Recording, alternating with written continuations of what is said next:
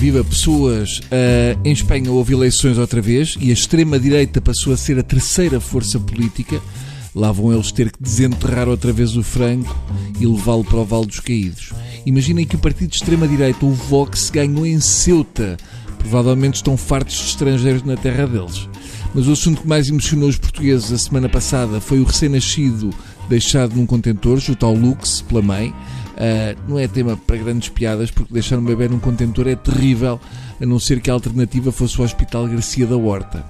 O recém-nascido foi encontrado por um sem-abrigo e o nosso Presidente foi a correr agradecer-lhe. Eu imagino que agora o Presidente da República vai condecorar o sem-abrigo e depois vai dizer: Agora não gasto tudo em vinho. Que me assusta é que os condecorados pelos nossos Presidentes da República dão sempre golpes. O sem-abrigo ainda vai dirigir a raríssimas. No Brasil, ao fim de 580 dias, Lula foi solto. Uma das primeiras revelações de Lula é que vai casar.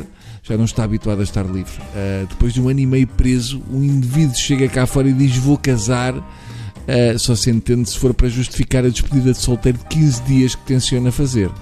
A libertação de Lula valeu essencialmente para ver a cara de Bolsonaro a receber a notícia.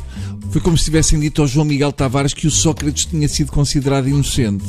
Ou a Sofia Vala Rocha quando viu que só teve 18% de votos nas eleições para a Distrital de Lisboa do PSD.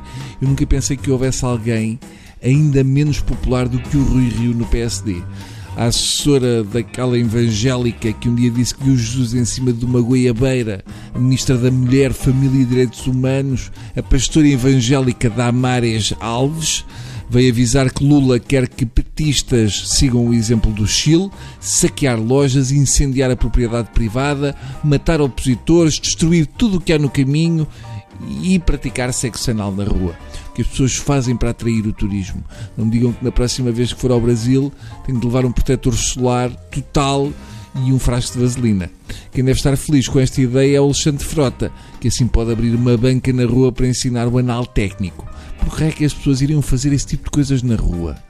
Só sei porque entretanto ficaram sem casa.